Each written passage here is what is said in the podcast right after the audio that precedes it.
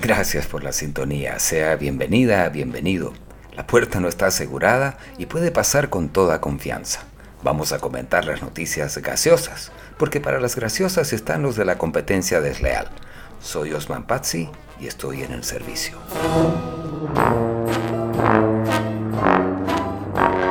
Ah, ya no con estos políticos, uno no sabe si enojarse o reírse.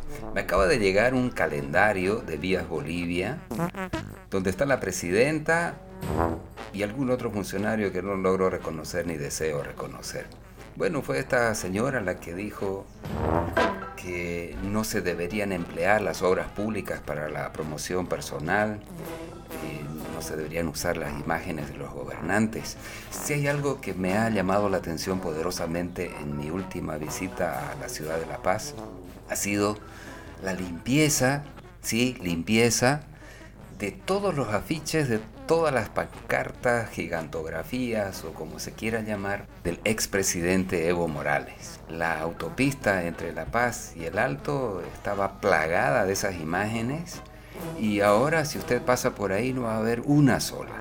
Ha sido un trabajo titánico de hormiga, de hormiga porque seguramente se lo tuvo que hacer en horario nocturno o entre gallos y medianoche en el horario que el tráfico vehicular lo permita, pero eso ocurrió. No vaya a ser que la autopista La Paz del Alto ahora se llene de imágenes como esta, la de este calendario en la que aparece la presidenta Yanine Áñez. Qué pena, qué pena lo que ha pasado, las repercusiones sobre la decisión de esta señora de ser candidata a la presidencia después de que ella misma había asegurado de que no iba a ser candidata y las consecuentes renuncias de los ministros que no son de su plena confianza, en este caso vienen a ser el de defensa, eh, la propia canciller, la ministra de comunicación, que se decía que eran cuotas de Luis Fernando Camacho, como lo era el primer ministro que tuvo en la presidencia, el señor Jorge Justiniano.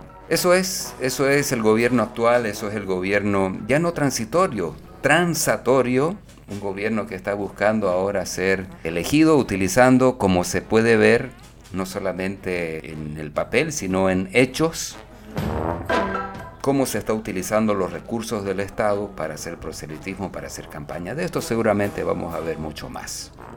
Qué pena, ¿no? Pero nos despedimos porque nos están tocando la puerta. Hasta pronto. Cualquier parecido con la realidad no es casualidad.